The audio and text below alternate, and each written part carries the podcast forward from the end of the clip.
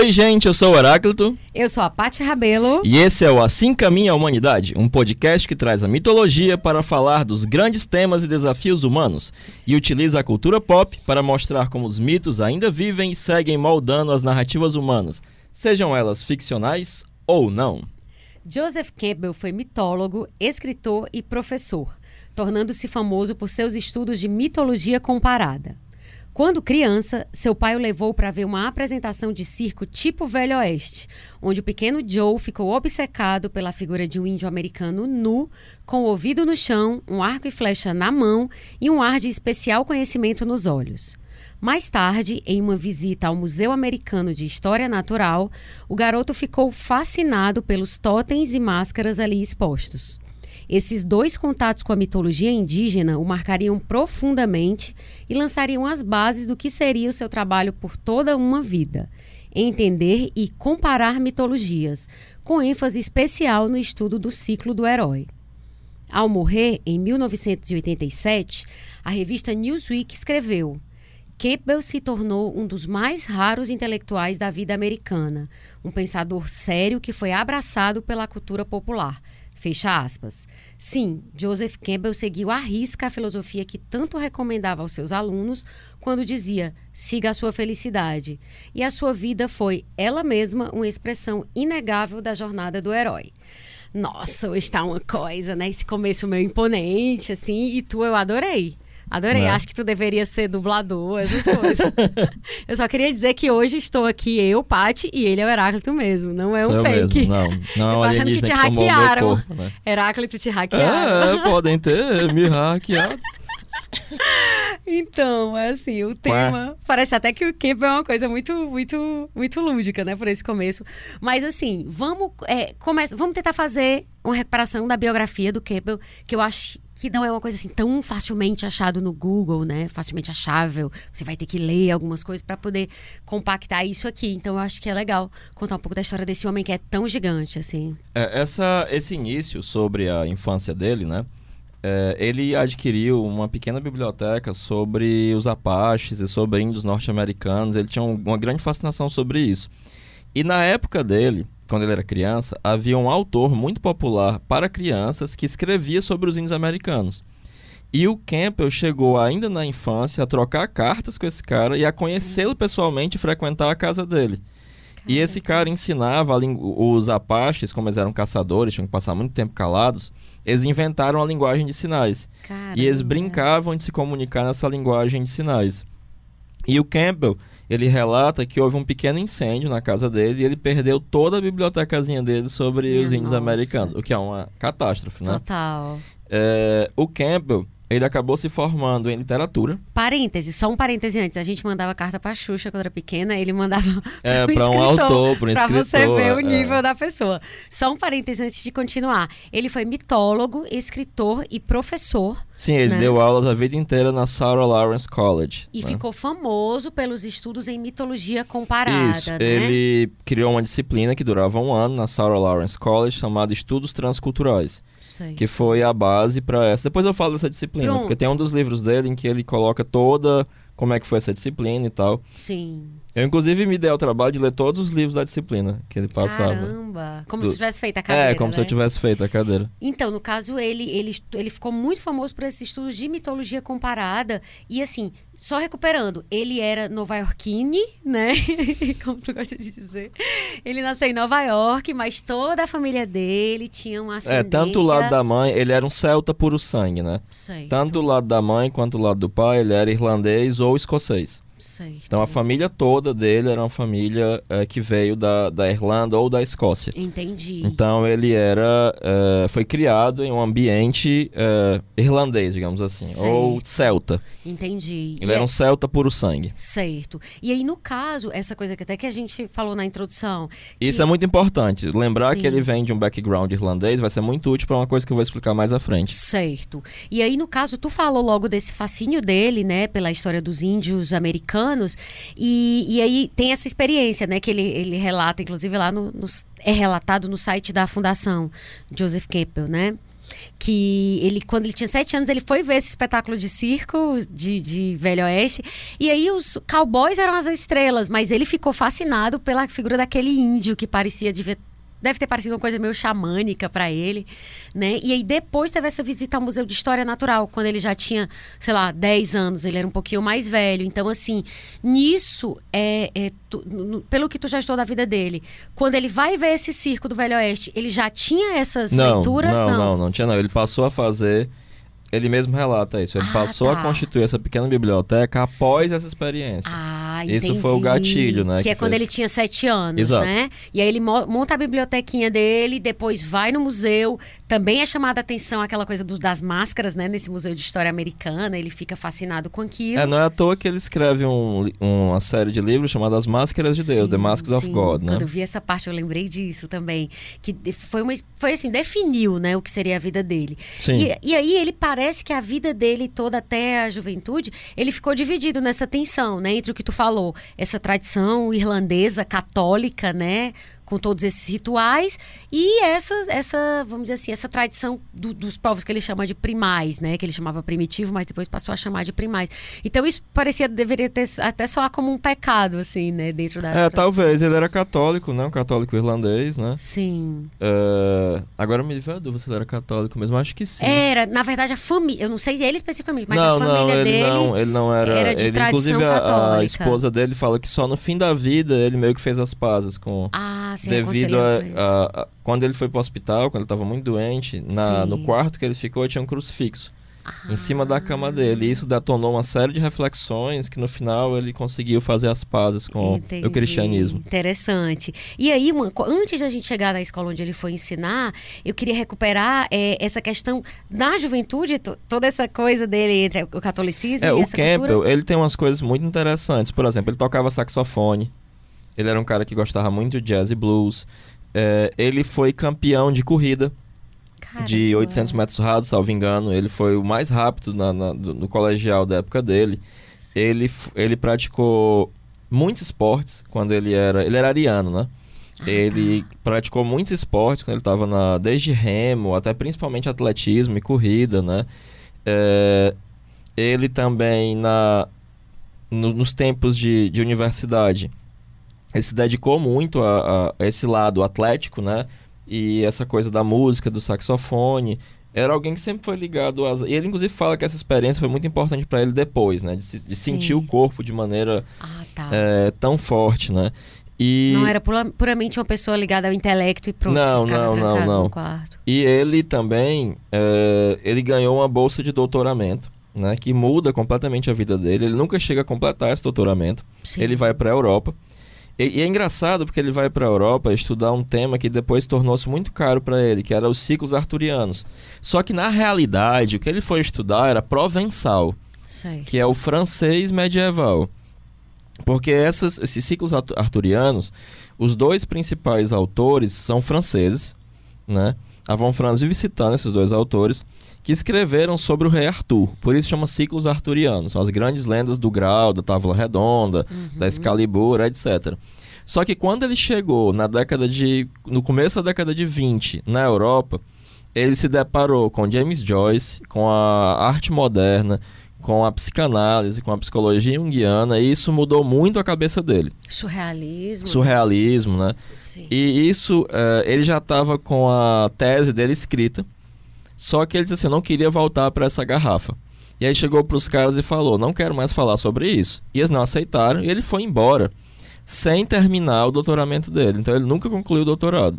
Entendi. E aí quando ele voltou para os Estados Unidos foi em 29. Sim. Foi exatamente no ano em que estourou a Bolsa de Nova York. Houve o craque da Bolsa de Nova York. E aí ele não tinha nenhum tostão e não tinha nenhum emprego. E ele relata que ele passou dois anos vivendo no mato, lendo. Ele relata até várias experiências interessantes. Que as pessoas tinham um espírito muito diferente. Que ele disse que uma vez ele precisava de uma coleção de livros muito cara e mandou pedir para uma editora e disse que não tinha nenhum tostão. E eles mandaram e disseram: quando você tiver dinheiro, você pague. E ele, de fato, Nossa. anos depois pagou por esses louca. livros. Ele relata que ele tinha dois dólares guardado na gaveta dele. Sim. E ele fala que enquanto ele tivesse esses dois dólares, ele estava bem. Uhum. né? Porque ele achava que tinha algum dinheiro. Sim. E durante esse período ele mandou. Ele tinha estudado numa escola em que o diretor dessa escola achava que ele ia ser alguém muito importante, que ele era muito inteligente, que ele ia dar pra muito boa coisa. Sim. E durante esse período ele mandou currículos para um monte de escolas. E ele acabou sendo contratado por- justamente nessa escola onde ele estudou para ser uma espécie de diretor e dar aulas de literatura.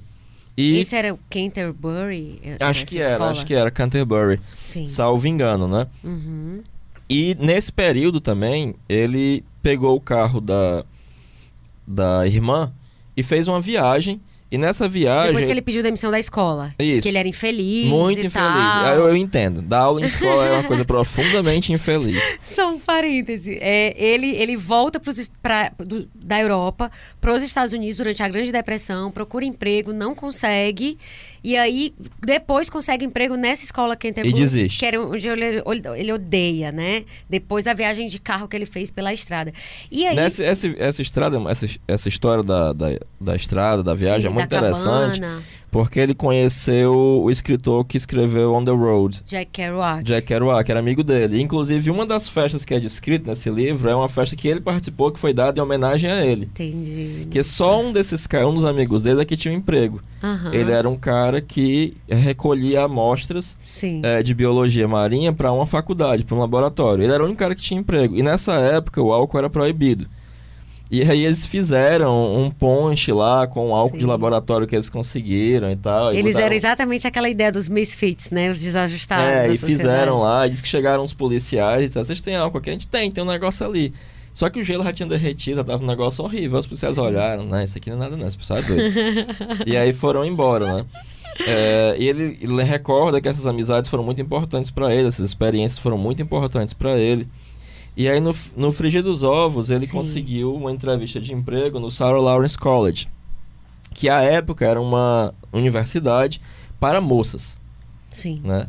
E ele chegou lá e ele já tinha meio que desistido.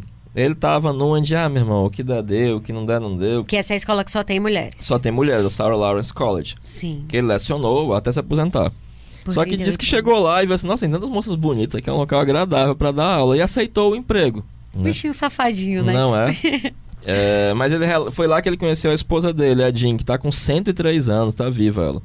Sim. É, ela foi aluna dele e ele relata que em algumas das aulas ele se sentia acelerado. Ele não entendia por que que era. Aí ele passou alguns meses até entender que era ela que fazia ele se sentir assim. Aham. E aí, como ele era um cara muito sério, muito é, Ético. ético, ele passou a desenvolver uma amizade distante com ela e tal. E quando ela se formou, ele deu pra ela um livro do Spengler, Decline of the West, que ele disse que era um presente carregado. E aí ela foi fazer uma viagem de cruzeiro com os pais e quando voltou ele pediu ela em casamento. Nossa senhora. E aí eles se casaram, ele relata até que no... Tinha que ter alguma coisa entre dar um livro pra pessoa e pedir em casamento, né? Não é? Coisa tão... Ma- E aí ele fala até que ele é, exigia que as alunas o chamassem pelo sobrenome, professor, professor Campbell, Sim. até que ele parecesse com o vovô e não tivesse problema delas, o- de- delas o chamarem de Joey ou, ou Joseph, né? Entendi. Ele, ele era mais, ele era chamado pelas pessoas de Joey Campbell, né? Aham. É, e aí é engraçado que tem uma palestra dele que é uma espécie de mesa redonda e tal. É um cara diz: Não, tem uma amiga minha que ela é, foi sua aluna disse que nunca amou ninguém na vida como você. Ele diz: Pois é, muito amável da parte dela. né? é porque ele de fato. Vaselina ele, né? É. Sabia se sair. Não, mas muito mas ele, legal, de mas fato, parece ser um ele- cara ele era um cara extremamente... extremamente sério, é, né? é, extremamente sério. ser. Tanto é que a aluna que ele se interessou, ele mantinha uma amizade, mas distante e discreta. É, nunca teve nada com ela enquanto estava na, na, Era na graduação. Sim, E assim que, que ela terminou, casou-se com ela. Entendi. E, e quando eles se casaram, eles estavam saindo de carro e ele disse que passou na frente deles um, um, um carro de funerária. E ele disse que aquilo foi um pressentimento para ele de que eles iam ficar juntos até o resto da. Até, Até que a morte Foi, separasse. de fato, foi até que a morte os separasse. Gente, que coisa Quando se louca. aposentou, eles foram morar no Hawaii, né? No, no, no Havaí. E ele continuou escrevendo e uma série de coisas, né? Mas é, ele, inclusive, já casado com a Jean, relata um encontro que ele teve com o Jung. Né? Ah, sim, sim. É, que inclusive a casa do Jung era uma casa muito afastada, né, no Lago de Zurich. E mesmo quando ficou mais populoso, como o terreno era muito grande, a casa era muito recuada, eles tinham muita privacidade. O Jung gostava muito de privacidade. E ele também relata que quando ele estava indo para a casa do Jung, eles não viram passar, não viram que tinha uma linha férrea e passaram, e logo em seguida passou um trem. Aí ele disse, nossa, essa foi as nossas Simplegades antes de encontrar com o Jung. E eles passaram Sim. uma tarde lá conversando. Era a nossa... A nossa... Simplegades. O que que significa São isso? aquelas rochas que se chocam lá do Ulisses. Ah, tá. E aí ele fez, usou essa metáfora. Né? É, usou essa metáfora aí. Entendi. E ele relata também que quando ele, ele quando Jung morreu, ele perdeu todo o interesse em continuar acompanhando qualquer desenvolvimento desenrolar da psicologia. Nossa, coisa louca. Eles, eles tem tipo vários, assim... tem várias passagens da Von Franz da Barbara Hanna que falam de um americano que não sei Sim. o quê, que eu tenho certeza que é o Campbell. Ah, eles eram íntimos, assim, eles, eles se tornaram amigos. Ele, ele, conhecia o grupo mais próximo do Jung, né? Porque Entendi. ele se tornou muito amigo do Heinrich Zimmer, que era muito dileto do Jung, né? E quando o Zimmer morreu nos Estados Unidos, o Campbell passou 12 anos editando os livros do Zimmer. Ah, tá. Então, por exemplo, The King and the Corpse, né, O Rei e o Cadáver, a Conquista, que é subtítulo A Conquista Psicológica do Mal, né, The Soul Conquest of Evil, é, e uma série de outros livros importantíssimos do Heinrich Zimmer foram editados pelo Campbell. O Campbell os editou, passou 12 anos fazendo isso. Entendi. E aí, foi ele que foi lá em Zurich, que falou para todo mundo, olha, o Zimmer morreu e tal, não, não. É, só que a época ele não era um cara muito famoso, né? Uhum. O trabalho dele ainda estava nos começos, né? Sim. E é muito interessante também a história de como ele publica o primeiro livro. Pois é, eu ia entrar nisso que agora. É o que Skeleton, é o... A Skeleton Key do Finnegan's Wake, ah, né? uma chave ia... mestra para Finnegan's Wake. Esse, esse fala antes, eu ia falar depois do primeiro dele, autoral solo, né? Que eu era de Mil Faces, mas antes... Não, esse é, é, esse é, ótimo. Porque é, o James Joyce já tinha morrido, né? E qualquer um que já tenha lido Finnegan's Wake sabe o quanto é difícil ler Finnegan's Wake, assim. É, é, eu tenho o original, li no original, mas eu só entendi alguma coisa depois que eu li esse livro do Campbell, né, que é uma chave mestra para Finnegan's Wake, né? Finnegan's Wake é o romance experimental mais importante do século XX e o mais importante de todos os tempos para sempre, né? Depois do Finnegan's Wake não se passa. Né? Não tem como fazer mais experimentos com a língua do que o, o, o, o Joyce fez, né? É, e a família do Joyce já tinha morrido, a família dele já estava tava indo na pobreza. E aí um cara do teatro norte-americano escreveu uma peça chamada By the Skin of Your Teeth, que fez um sucesso estrondoso. E é, quando o Campbell assistiu, ele disse: Esse filho da mãe plagiou descaradamente Ele achou que ninguém ia saber, porque é, era uma. Mas ninguém ia saber, porque o, o, o Campbell fala assim: só eu e outro irlandês maluco entendemos o, o, o Finnegan's Wake em todos Sim. os Estados Unidos. E aí eles foram de jornal em jornal, dizendo assim: olha, a gente, a gente vai acusar esse cara de plágio, a gente escreveu um artigo. Ele e esse outro irlandês maluco, amigo dele, né? E aí, é, um jornal topou.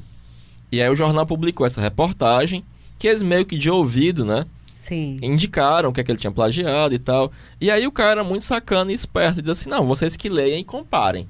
Ninguém ia ler Finnegan's Wake. Ninguém entendia patavina de Finnegan's Wake. Só que isso gerou uma repercussão. Certo. E aí o jornal disse assim, escreva uma coisa maior. E quando saiu publicada a peça, eles compararam o Finnegan's Wake com a peça e mostraram parágrafos inteiros plagiados. Entendi. Porque ele foi dizer que não, isso aqui é das lendas dos, dos Estados Unidos, não sei o quê. E aí eles demonstraram por A mais B que não, ele era um tremendo um plagiador safado. É, e aí quando é, saiu essa reportagem mais longa, o editor perguntou: vocês têm alguma coisa que vocês querem publicar sobre o Finnegan's Wake? E eles escreveram juntos a Skeleton Key do Finnegan's Wake, que é sensacional.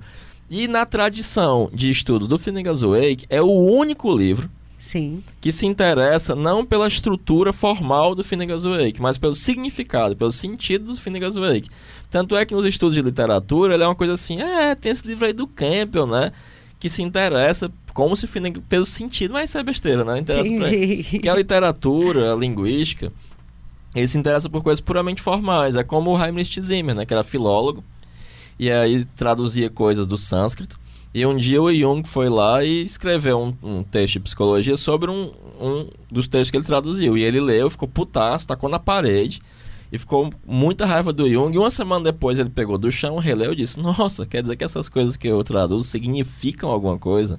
Nossa. Né? Porque essa era a preocupação do Campbell, né? Não? Sim, sim. Aí eu durante senti. muitos anos eu quis ter esse livro. É um dos livros que eu tenho mais orgulho de ter na minha biblioteca, o Skeleton Key do Finnegan's Wake.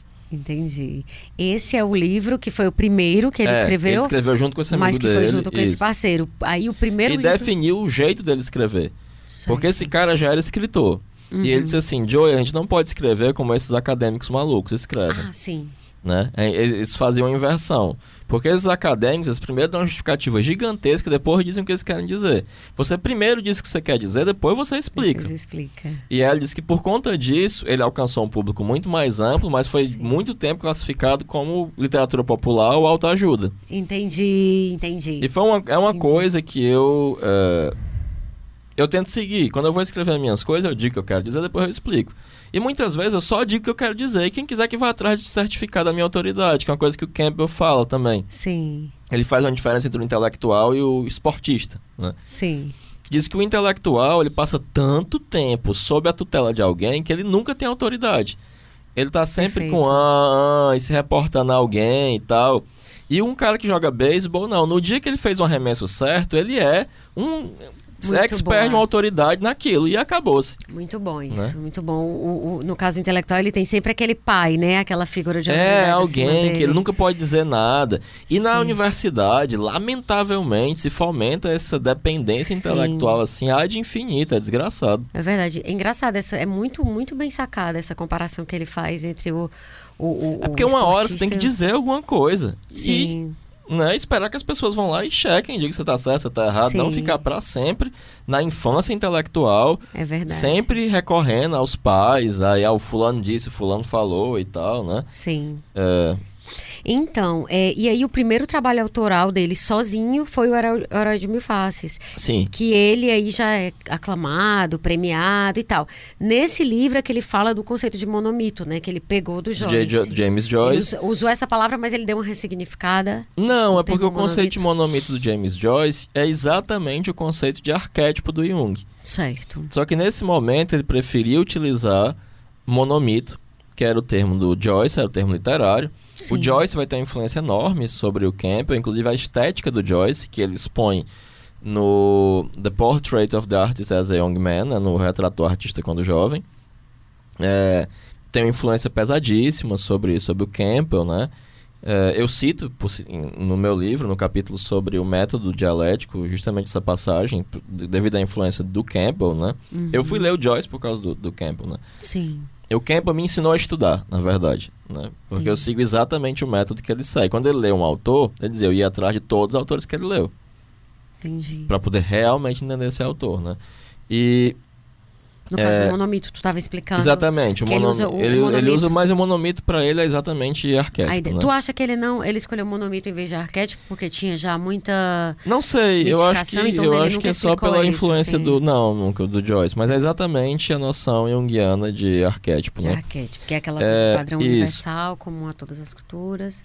E o, o tem uma palestra dele que é muito interessante, que ele, ele levou, deixa eu ver, acho que foram sete nãos. Ele diz a quantidade certinha de nãos que ele levou. E ele disse que em um dos dos editores, o cara diz assim, mas quem é que vai ler isso aqui? Aí ele diz, bom, George Lucas leu meu material e escreveu Star Wars. Agora nós sabemos quem é ler isso, não é mesmo? A, a gente sempre usa esse exemplo da J.K. Rowling, né? Autora de Harry Potter, que levou 10 não de editoras e tal. Não, é um bom pois sinal. é. Se você estiver levando não, né? Talvez seja um bom sinal. É, mas não tem como você não levar um não, especialmente se o seu Claro. material for inovador, né? Sim, sim. é Porque as verdade. pessoas não vão saber quem é que vai ler isso, né? E a é quase de a coisa que- do Ford, né? De que se eu fosse Sim. perguntar para os meus consumidores o que é que eles queriam, eles iam dizer que era um cavalo mais rápido. Sim. Ou ninguém ia dizer que queria uma vela. Ia dizer que queria uma vela melhor, não uma lâmpada, né? É, pois é. Mas é engraçado isso porque a gente está muito acostumado. é, tem uma coisa que é vendida de que as coisas são fáceis, né? Então você vai chegar e todo mundo vai te adorar, vai te amar. Não, amigo, tem muito mais não, né? E aí a experiência dele é exatamente isso, né? Quando ele levou mais esse não desse editor, o, o- o Lucas já tinha feito a, a obra Não. Não, não, não, não. Isso aí foi, foi bem depois. Assim, Ah, né? tá. Ele faz tipo Não, uma piada, não. né? É Então... uma piada, porque depois Ah, de tá. publicado, Entendi. muitos Ele, anos quem- depois... Você perguntou quem ia ler? É, Aí, pois é, exatamente. Quem, tem, quem leu. Foi uma ironia, assim, porque o cara falou assim, mas quem é que vai ler essas coisas que você Quem é escreveu? o doido, né? É, exato. No caso, é, só pra gente trazer logo essa coisa do, do monomito, né? Porque quando o, o, o que ele chama de monomito é a. a- basicamente, assim, ele tá se referindo aqui a, a- a- ao ciclo do herói, né? Assim, especificamente. Não, especificamente não. Ele tá falando, de, de ele qualquer... tá falando de arquétipo de, de É, modo exatamente, geral. de um modo geral. Certo. O, E- o, o ciclo do herói, né, que ele Sim. vai desvendar em enorme detalhe no Herói de Mil Faces, né? Sim. E em cada momento específico ele vai trazer do ciclo, ele vai trazer muitos e muitos exemplos, né? Ele era um leitor muito quanto mais, ele lia muito, ele lia em vários idiomas, né? É, ele aprendeu russo só porque sim, porque era o próximo idioma na lista. E ele leu Guerra e Paz em russo, né? Sim. E ele dizia assim que depois que começaram a editar os livros dele, ele tinha dificuldades com os editores mais jovens. Que ele disse, porque você não lê alemão? Você não lê grego, mas você não lê latim, mas você... Que, diabo é- que tipo de editor é você? sim, sim, sim. Né? E ele até fala que é interessante, porque a maioria dos principais autores que ele leu eram em alemão. E quando as obras dele foram traduzidas para o alemão, elas adquiriram um tom que era o que ele sempre procurou, que ele nunca conseguiu dar em inglês. Ele achou fantástico quando ele viu ele escrito em alemão, Entendi. traduzido para o alemão. Entendi. Parece que tipo que traduziram porque ele tava pensando. Entendi. Parecia que era a língua nativa dos Ah, sim, porque ele tava pensando a partir do Schopenhauer, do Nietzsche. Sim, ele sim. cita muito, né, o Palirgo e Paraliponema do Schopenhauer, o mundo como vontade de representação, cita muito, cita muito os livros do Nietzsche, a noção de é, amor fati, né, que a gente já discutiu aqui, etc. Uhum. Sim, no episódio sobre Ibris.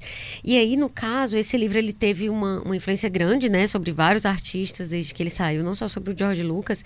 E o que eu acho interessante é que ele, ele cita, por exemplo, a jornada do herói não como uma, uma, uma metáfora de como você operar na vida, não só para o indivíduo, mas também pra, também para as culturas de uma forma geral, né?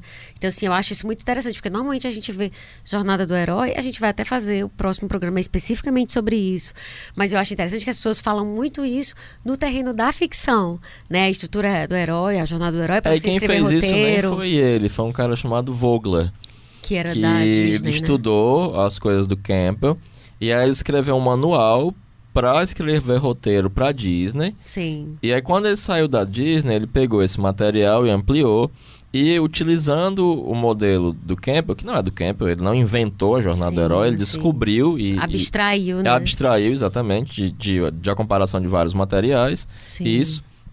Né? E aí ele escreveu uma espécie de, de Campbell para roteiristas, né? Campbell for Dummies, né? For Dummies, é, For Dummies roteiristas, né? né? Que tem, tem lá seu valor, eu não, eu particularmente não, não gosto, Sim. mas tem, tem seu valor. Sim. E aí, no caso, é, esse livro foi, foi tipo assim. é, é, vamos dizer assim, o livro que transformou ele numa figura Não, mais pop. não, não, não, não, Qual não foi. foi? Isso ele já estava com mais de 80 anos, quando ele Sim. entrou mesmo assim para a cultura pop, Sim. foi o Poder do Mito. Que Ah, foi a tá. entrevista, né, que foi feita Com com, Bill ele. Moyers, né? Com- exatamente, feito no Rancho Skywalker, né? O George Lucas já era assim muito fã dele. Levou ele pro Rancho Skywalker para ele assistir de enfiada, né? Os três filmes da, da trilogia, que ele gostou muito. Sim. Na entrevista ele fala sobre o Darth Vader. E ele não via cinema há muitos anos, ele tinha perdido interesse por cinema, né? Aham. Que ele era um grande leitor, né? Ele... As coisas que moldaram a vida dele foram livros, como o, o, o Thomas Mann, A Montanha Mágica, que é um livro fenomenal, né? As coisas do James Joyce e, etc, né? Sim. É, au- grandes autores da história, como Spengler, né? Grandes autores da psicologia, como Jung, é, essa e da filosofia, né? Essas eram as as coisas grandemente subjetivantes para eles, né? Mas ele Uhum. há muitos anos não via nada de cinema, viu junto com o George Lucas, né? E gostou imensamente e realmente ele disse que identificava o material dele Sim. ali na, naquelas figuras. É. No- essas entrevistas que ele deu ao Bill Moyers foi é, que tem bastante no YouTube. Elas foram gravadas ao longo de anos, né? Não, E- foi não. engraçado, foi, eu vi isso no, no site da Joseph Campbell Foundation. foram no, no. Inclusive foi no, no, no, Eles querem uma, é seis horas de uma conversa eletrizante que os dois gravaram ao longo de vários anos. Eu vi isso no site No deles. site, é? É. Vale. Ah, não É uma bio, tem uma espécie de, bi, de Ah, biografia. então é capaz de ser, mas até onde eu saiba, foi uma conversa que ele, ele já tava velhinho, não dava pra ter sido assim. Pois é, eu me admirei porque eu anos. achava que era uma O coisa. negócio é que o tipo, Campbell, ele papum. foi muito. Ele fez vários programas de rádio, né? Tem muitas, muita coisa dele gravada, especialmente áudio, né? Sim. E ele fez muita coisa. Ele era. Ele, ele é, fez muita coisa pra TV, fez muita coisa pra rádio, fez muita coisa pra. E aí tem muito material dele, assim. Então talvez depois Certo. tenham utilizado. Mas até onde eu saiba, Sim. foi gravado lá no Rancho Skywalker, né? Em algumas semanas só. Sim, engraçado na biografia. que- na biografia que tem lá no site, No né? site, né? deles, é. E aí ele morreu em 87 como em, de- em decorrência de um câncer, né?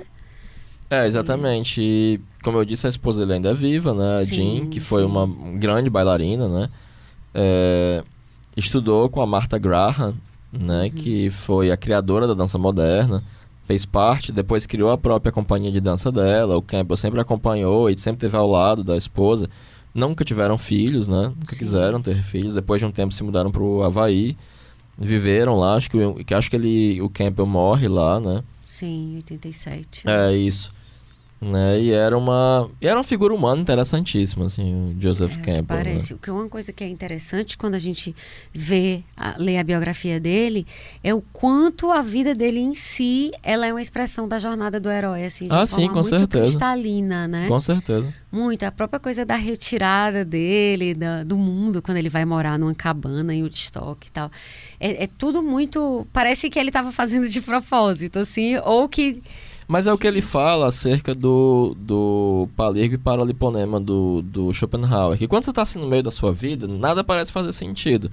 Mas quando você para e olha para trás, tudo aconteceu do jeito que tinha que acontecer e quando tinha que acontecer. Você consegue extrair um sentido, né? Olhando É. lá. Dá até a impressão de um sentido objetivo. Sim, de uma predeterminação. Exatamente, É, é. que eu não sou muito fã dessa ideia da predeterminação. Eu tendo mais a acreditar que a gente significa a partir das coisas como elas são. É um jogo de dado que você joga e depois você diz, olha, isso aqui é tal, isso aqui é tal. Eu não vejo muito como algo que você. Eu não sou muito determinista, então eu tenho uma certa dificuldade. Eu acho mais que a gente significa depois da experiência vivida, sabe? Assim, É. por É mais que porque tenha os desejos tanto e- o Campbell quanto o Jung, eles tinham uma coisa muito, uma, uma ligação muito forte com o Nietzsche, né? É, de que pro, pro Nietzsche, ele fazia uma leitura da tragédia, né? É, que é uma leitura bem específica dele, que ele vai entender, assim como a tragédia, que há um destino. Sim. Até Né? o, o Márcio citou essa questão do destino, né, Exatamente, que a né? E que é, o amor fati é justamente quando você vê e diz, não, esse destino é o que eu necessito, né? Sim. É, e o Jung vai pensar que a- quando há uma manifestação arquetípica na nossa vida, há uma espécie de destino a priori que se manifesta na nossa vida. E que, em certo sentido, os, os, os complexos né, inconscientes, eles Sim. vão criando determinadas armadilhas na sua vida para você ir Uhum. é, seguindo esse destino. Sim. E quando você é consciente disso, você diz, não, vamos junto aqui nessa história, em vez de vocês ficarem me botando pra tropeçar nisso aqui. Quando ele fala de destino ligado à ideia de arquétipo, seria porque ele está falando de é, possibilidades desse humano, desse ser humano agir no mundo, tipo assim, é, é destino porque tem uma certa quantidade de, de- de, vamos dizer assim, de possibilidades do que é para o humano. Ao mesmo tempo, tem tantas variações que... É porque dentro das possibilidades que tem pro humano, tem uma que é a sua. Sim. E aí esse é o seu destino. Pois é, eu tenho difer- Mas nesse sentido de, de- que, que tu tá colocando, estaria como se fosse desenhado antes, é destino no sentido de que tá escrito em algum. Tá entendendo o que eu tô falando, né? Tô. Tá É, aí não é, porque essa é uma situação bem complicada. Aí não é. Tu vai ter que ficar com essa resposta. entende o paradoxo, entendo, né? É, é, é porque aí não é. Pois é, porque isso é um negócio complicado. Porque se você diz que não é fatalista e você fala em destino, então. é Ou, ou a não ser que você tenha que ser muito junguiano para dizer. Como disse o, o, o Ítalo, teu aluno, a respeito é, do Moro, que ele disse que ele disse que é ele e não é nas gravações. Ele é perfeitamente junguiano, porque É, ele é um muito juiz bem. junguiano, né? Ele, ele, ele suporta muito bem as É, oposições. é o juiz de, de Schrödinger. Isso, isso. E aí, é, a mitologia, eu queria falar só duas coisas para a gente terminar essa parte da biografia dele e entrar nos conceitos, que é essa ideia de que a, a, a mitologia comparada do Campbell tem um viés psicológico muito forte, né, antes de tudo, e a outra isso tem inclusive relação com a influência que o Jung né, tem sobre a obra dele, Campbell. E a outra questão, essa relação do, do, do Campbell e do Jung, na, e aí especificamente sobre a historinha do que significa o Om dos ah, tá. meditadores. Tá. É, é muito interessante. Você vai tomar um tempinho, gente já tá na parte final, né? É, é, é o final. Tipo, tu conseguiria final falar, responder isso em sete minutos? É, sete minutos. Vamos lá, sete minutos agora. Tempo, contando. Tempo, contando. Tan, tan, tan, tan. Não, assim. É porque a única coisa que ele fala dessa conversa que ele teve foi uma tarde inteira lá com o Jung e com a Emma, né? Sim. É que lá pras tantas, o Jung olhou pra ele e disse assim: Ah, vou te explicar o que, é que significa Om. Aí que ele pensou: Tá certo. Nem Pedro, Pedro Perigo. Ah, né? ha, ha, ha, ha. Ele vai me explicar o que é, que é Om. Ah, tá bom. Aí ele disse assim: Olha, uma vez eu tava no Monte Elgon, na África. E aí eu tava subindo com um monte de ingleses e alemães que eram todo um bando de Jung contando. É, o Jung contando, né? Porque o Jung era rico, né? Sim. Então ele fez inúmeras viagens à África, né? À, à Índia, aos Estados Unidos, à China, depois eu soube também, né? Uh, ele foi visitar o Richard Wilhelm na China. Uh, tinha dinheiro, né? Sim. Graças a Emma, né? Mas uhum, os livros dele davam, que eu ia dizer. Mas os livros dele começaram a dar uma boa grana pra ele. Ele ganhava muito Sim. bem também como, como é, terapeuta, né? Uhum. E aí, eles estavam subindo lá e era é, de madrugada. E quando eles chegaram no alto do, do monte, é, o sol coincidentemente estava nascendo. E aí, dava para divisar todas as planícies. E de repente eles viram as trevas dando lugar à luz, e a luz se espalhando, iluminando tudo. E quando eles, e os caras inconscientes disseram: Oh! e ele está vendo? Esse é o som que você faz diante é. do, do espanto, diante Sim. daquilo que. Aí, aí o Cam vai, ele explicou mesmo. Explicou mesmo, se garante. É, é, é, o som diante do assombro da existência. É, exatamente. Né? Ele disse que foi absolutamente inconsciente. Eles fizeram exatamente o. Oh, Muito bom. Eu acho essa história ótima. É, e ele, ele também. A, un, a, única outra coisa que ele fala é que a, a esposa dele achou o Young homem muito bonito e que tinha olhos azuis lindos. A, a Jean, a Jean achou né? o Jung gato. Gatão. Eu sei que tem muitas fotos do Jung, assim, tipo, em várias épocas da vida, né, no Google. E de fato, no começo, assim, nossa, ele era gato mesmo, viu? Tem pois uma é. foto dele que eu acho até que tu usa na capa de um, de um EPUB que tu publicou na Amazon. Foi, foi a primeiríssima versão do meu livro que saiu agora, pois que era é. muito, assim, talvez 30% do que tem nesse pois livro é. novo. E naquela capa. É, eu gosto muito, que ele é né? bem jovem, né? Bem é, grande, bem gato, forte. é. Parece assim que fazia natação, essas coisas, né? Então, é, parando com a periguetagem, né? e, então vamos falar dessa da coisa do mito. Eu queria falar de, de alguns conceitos que, que assim, o, o, de novo, sempre o supra-sumo da coisa, né? E aí o supra-sumo da ideia de mito no Campbell. Eu queria ler uma, uma, um trecho do Bill Moyers, que é o jornalista que faz a famosa entrevista lá com o Campbell, né? Que foi... Poder do Mito. Isso, que foi transmitida pela TV e tal. E aí o Bill Moyers fala... Mitos são histórias da nossa busca da verdade, de sentido e de significação através dos tempos. Todos nós precisamos contar nossa história, compreender nossa história. Todos nós precisamos compreender a morte e enfrentar a morte. E todos nós precisamos de ajuda em nossa passagem do nascimento à vida e depois à morte. Precisamos que a vida tenha significação, precisamos tocar o eterno, compreender o misterioso, descobrir o que somos. Fecha aspas. Eu acho essa passagem assim uma das mais incríveis assim sobre mito. E eu queria pegar esse trecho e já linkar com a ideia de que mito não é o mesmo que história, ou seja, mito é o que transcende em relação ao presente.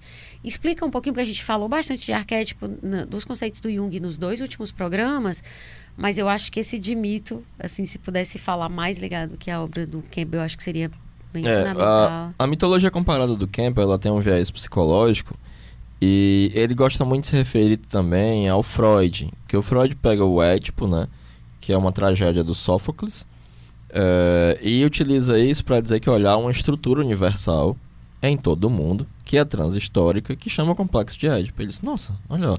e a pessoa sonha E esse sonho é uma espécie de mito privado. E o sonho é uma espécie de. E o mito é uma espécie de sonho coletivo. Olha que louco, negócio Sim. louco, né? Muito bom. É, e é isso, o sonho é a sua mitologia privada, Uhum. né?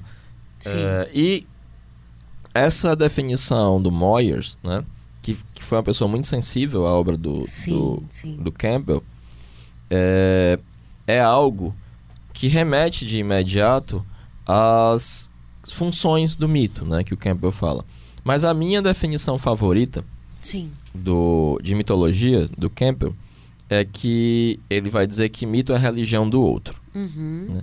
E ele completa dizendo que a religião é uma má compreensão popular da mitologia.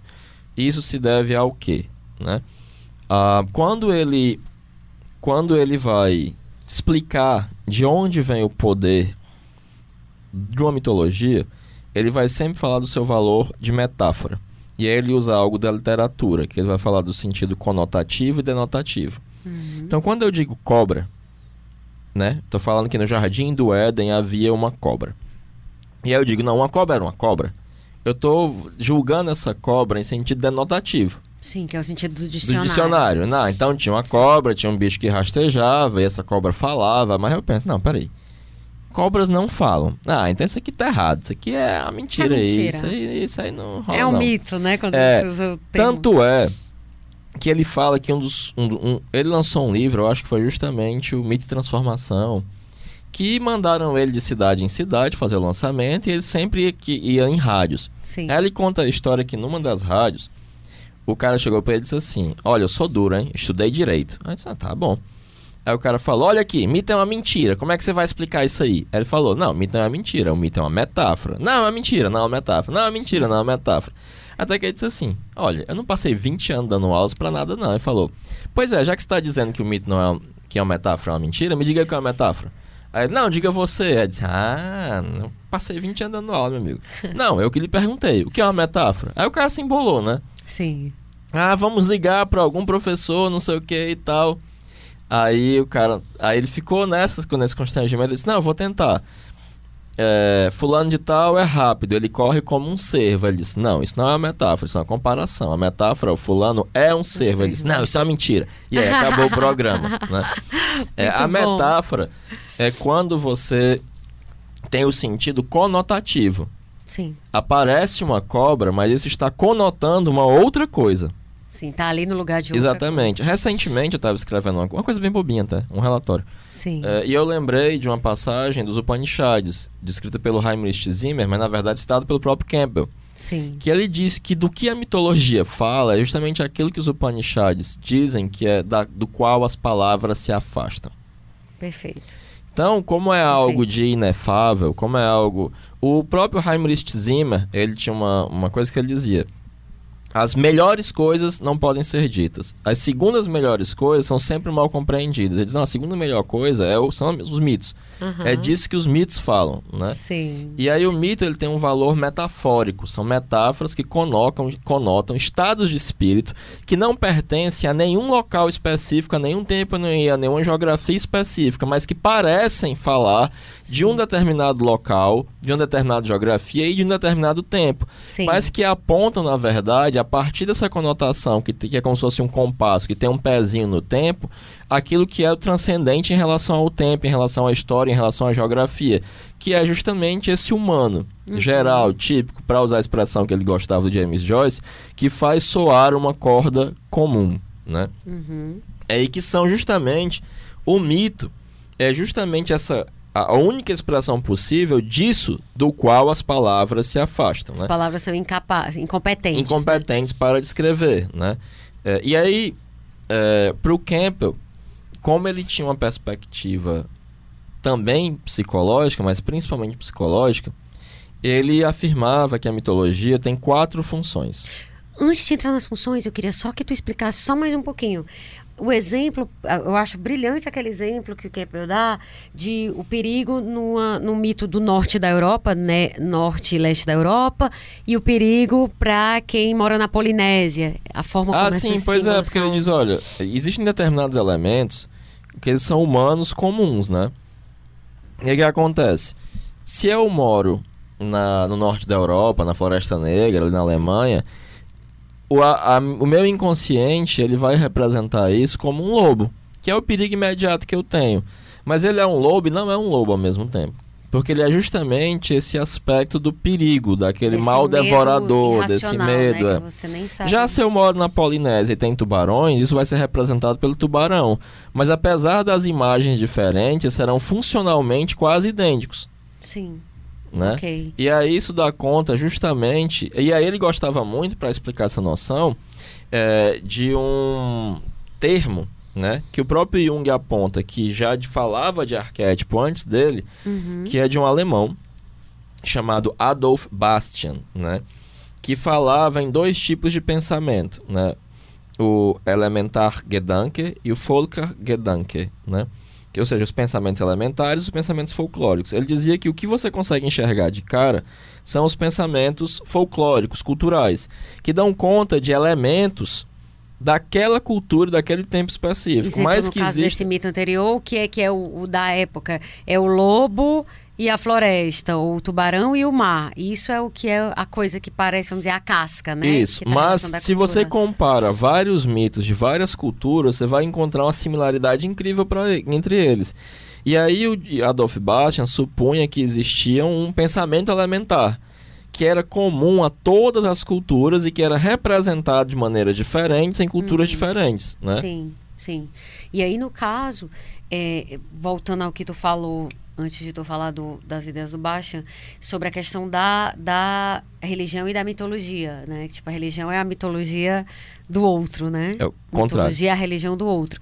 No caso, é, quando ele fala que a religião tá certa, quer dizer, quem diz que tá errado, que a Ah, é religião não dizer- existe, que existe, tá ele certo vai do mesmo jeito. ele vai dizer, ele vai dizer, na verdade, ele vai dizer que todo mundo tá errado. É, se você interpretar, interpretar de Ele diz que tanto factível, crentes quanto ateus estão errados. Se, porque o crente É. acha que aquilo aconteceu de, De, verdade, ou que seja, ele um entende Éden, conotativamente. Isso. E o, o, o cientista, por exemplo, ele vai dizer: Isso nunca aconteceu. Logo, Não, os dois aconteceu. acreditam conotativamente. Isso. E como eles aconteceu. não entendem como metáfora, Sim. eles perdem o valor do mito, Sim. né? sim. Então, tanto crentes quanto ateus estão errados para o Campbell.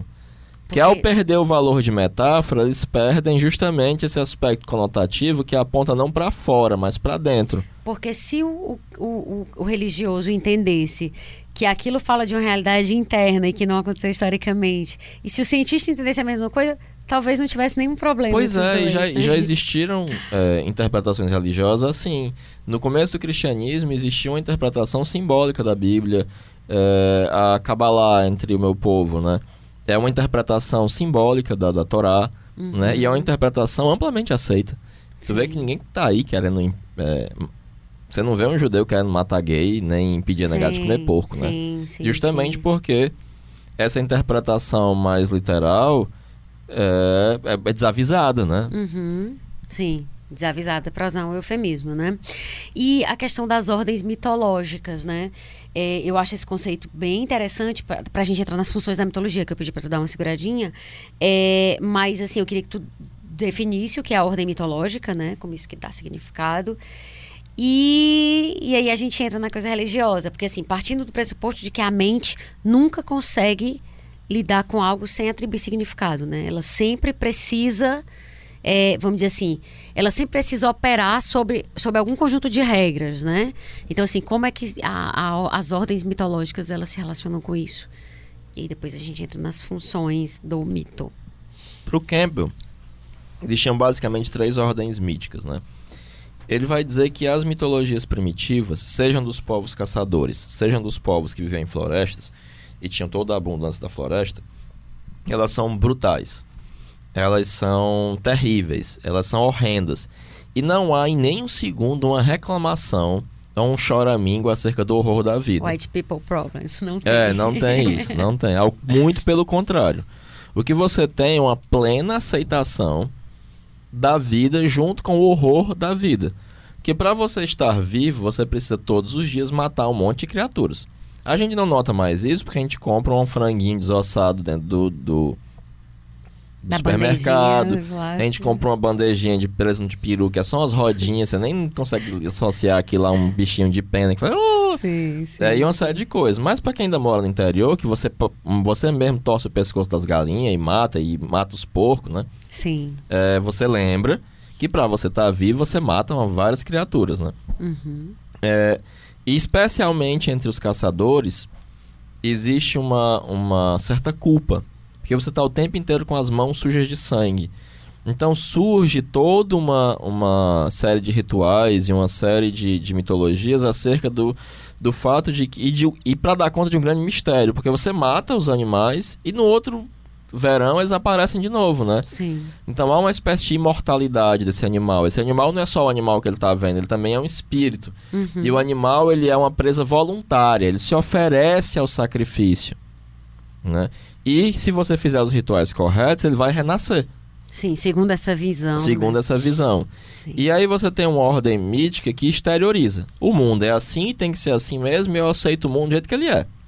Sim. Inclusive, entre os povos que moram em florestas tropicais, há uma percepção de que quanto mais morte, mais vida. E que para ter vida tem que ter morte. São E o que leva tão a rituais, muitas ligadas. vezes, de sacrifícios humanos, de sacrifícios propiciatórios para gerar vida, né, etc. Que aos nossos olhos parece absurdo, né? Pois é, mas não são. E essa, essa concepção é uma concepção que aceita o mundo como ele é. E aí ele vai dizer que há, no Extremo Oriente, especialmente, uma concepção que diz assim, olha, o mundo é um negócio muito feio e mau. Ah, só um parêntese. Esse exemplo de ordem mitológica exteriorizante, que aceita a vida como ela é, de sim a vida, você tem como exemplo mito- é, mitologias Todas as primitivas. mitologias primitivas. E o candomblé, tu, tu citou É, como o candomblé, por recente exemplo, também. o Eu lembro muito vivamente de uma vez que eu tava em um terreiro de Omolocô e tava sacrificando um porco, né? E é bem chocante você ver cortar as goelas de um porco. E uma, uma das pessoas que estava oficiando falou: "Olha, Isso aqui não tem a ver com morte, não, tem a ver com vida. Uhum. Né? Porque nessa concepção, exatamente como na concepção primitiva, aquele Sim. porco nasceu para aquele momento e se oferece aquele momento né, para ser Sim, sacrificado. Sim, sim. E sem essa, essa, esse permanente nascer e viver, não existe a própria vida, né? É, Porque tá não, tudo ligado. e é- né? e é- E o Campbell era meio puto com essas concepções que, ah, você é vegetariano, não sei o que. Não, cara, pra tu ficar vivo, tu mata as plantinhas também. Sim, sim. Né? As plantinhas estão vivas também. É verdade. Aí alguém vai dizer, mas não tem consciência e etc. E aí a gente vai entrar numa outra. Ah, é, é to- toda uma viagem, né? Interminável. Interminável. E aí, a- a- na- no Oriente, vai surgir uma noção de que eu, de retirada do mundo. Não quero saber do mundo. Que é uma noção interiorizante. É, eu vou interiorizar, ao invés de exteriorizar, né? Então, se eu digo não. É um, é um, num eu digo sim, no Sim. outro eu digo um não completo ao mundo. Eu digo sim pro mundo do jeito que ele é. Com dor, com sofrimento, com morte, com tudo. E no Oriente, especialmente, e talvez os- um dos exemplos mais bem acabados seja o budismo, diga assim, não, eu não tenho nada a ver com isso, não quero nada a ver com isso, e eu vou escapar disso. E no Oriente Médio, você vai ter, especialmente com o zoroastrismo, uma que vai dizer assim: olha, eu até posso participar do mundo, desde que ele seja do jeito que eu quero. Sim. Então, eu digo, eu vou entender que há uma luta eterna entre as forças do bem e as forças do mal, a força das sombras e as forças da luz, Uhum. é, como no caso de Aura Mazda e Arimã, né, que é a sombra, o irmão gêmeo sombrio de, de Aura Mazda. É, e ao me, me filiar às forças da luz, uma hora elas suplantarão as forças do mal e o mundo deixará de ser esse lugar horrendo e vai ser um lugar restaurado. Sim. Então, em uma ordem mítica, eu digo sim ao mundo, na outra, eu digo não, e nessa, que no qual o cristianismo faz parte, eu Sim. efetuo uma correção. O mundo podia ser um local melhor. Você diz um sim com reservas. É, né? exatamente, eu efetuo uma correção. Vou dizer sim, desde que no final ele mude. Sim. Essas três ordens mitológicas que tu falou é quando a gente pensa a mitologia com a função mística ou religiosa. Não é isso? Sim, também. E com fu- aí entram, na verdade, entram as quatro funções nas ordens Sim. para pensar as ordens míticas, né? Sim. Porque o Campbell entendia que o mito ele desempenha quatro grandes funções. A primeira ele chama de função mística, né? É que é preparar a consciência para lidar com o mistério do universo que já existe antes do seu nascimento. né, é preparar a consciência que desperta para as pré-condições de seu nascimento. Que é justamente se deparar com o fato de que vida vive de vida, que há morte, que há uma série de sofrimentos, e ele vai chamar isso de função mística, né? Uhum. É, permitir que a sua consciência encare o mistério da existência. E aí ele vai dizer que além disso, o mito ele tem uma função cosmológica ele vai explicar o universo, como surgiu o universo, o que, é que vai acontecer com o universo. Só que nós temos uma tendência a achar, porque a função cosmológica foi substituída pela ciência Sim. na sociedade, de que o mito era só uma espécie de ciência tosca e primitiva, mas não é disso que se trata. Porque o mito ele não precisa fazer sentido, ele precisa tornar o mundo um local confortável e que faça sentido para mim. Uhum. Então não se trata de uma como queria, por exemplo, o Sir James Fraser, de que era uma coisa evolutiva, tem a magia que é superada pela religião, que é Sim. é superada pela ciência. Não é disso que se trata. A ciência pode ser útil para muitas coisas, mas ela certamente não vai tornar o mundo um local confortável para você. Não vai oferecer um sentido, né? Até porque essa noção de evolução fica parecendo que uma coisa é mais completa que a anterior. E, é, e não é, é uma bobagem. Qualquer pessoa né? que já comparou ciência com religião vê que elas têm funções completamente distintas. Ainda que as duas possam querer explicar o mundo, né? Mas, e aí, essa é a segunda. A, a mística, a cosmológica, a próxima seria a... Sociológica né, que é validar as regras de determinada sociedade. É, Para a pessoa que é religiosa, as regras da sociedade elas são impostas pelo, por Deus, assim como as regras físicas. E elas não podem mudar. A metáfora de Moisés descendo do Monte Sinai com as tábuas da lei, ou seja, as leis estavam escritas em pedras, quer dizer que as leis daquela sociedade têm uma validade igual às leis físicas. O sol não vai deixar de se levantar no Oriente, se pôr no Oeste, no Ocidente, só porque você está achando ruim. Sim. Elas têm uma validade igual.